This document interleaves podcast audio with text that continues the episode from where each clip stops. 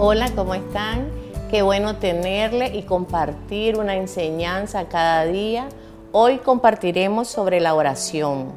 La oración es una llave importante que nos abre las ventanas de los cielos, que nos deja accesar al Padre. Y la oración para mí es una expresión de confianza entre el hombre y Dios, donde nosotros podemos venir confiados delante de Él Jeremías capítulo 33, versículo 3 nos dice, clama a mí y yo te responderé y te enseñaré cosas grandes y ocultas que tú no conoces. Cuando nosotros buscamos la palabra clamar, dice que emitir sonidos de manera grave y solemne y dar voces pidiendo favor y ayuda. Cuando nosotros escuchamos este versículo nos podemos dar cuenta que Jeremías estaba en una situación muy difícil.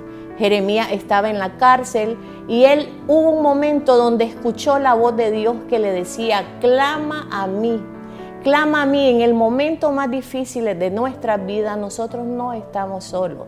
Tenemos a la persona de Dios que de nosotros llegamos confiados a Él. Es el único al cual nosotros podemos clamar, podemos pedir ayuda y Él nos tiene la respuesta. Pero momentos de inseguridades pueden venir a nuestra mente y decirnos que Dios está largo. Dios no está largo.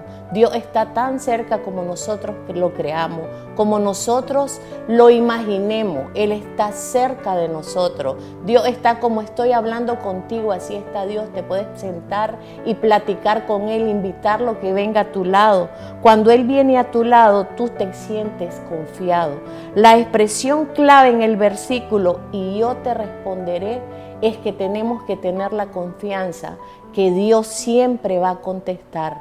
Él tiene su tiempo, pero Él quiere nuestro corazón, quiere nuestra confianza, quiere que nos rindamos delante de Él y que nos acerquemos confiadamente al trono, porque nosotros somos hijos, no somos desconocidos para el Padre, somos hijos que podemos confiar en que cuando busquemos al Padre, el Padre estará.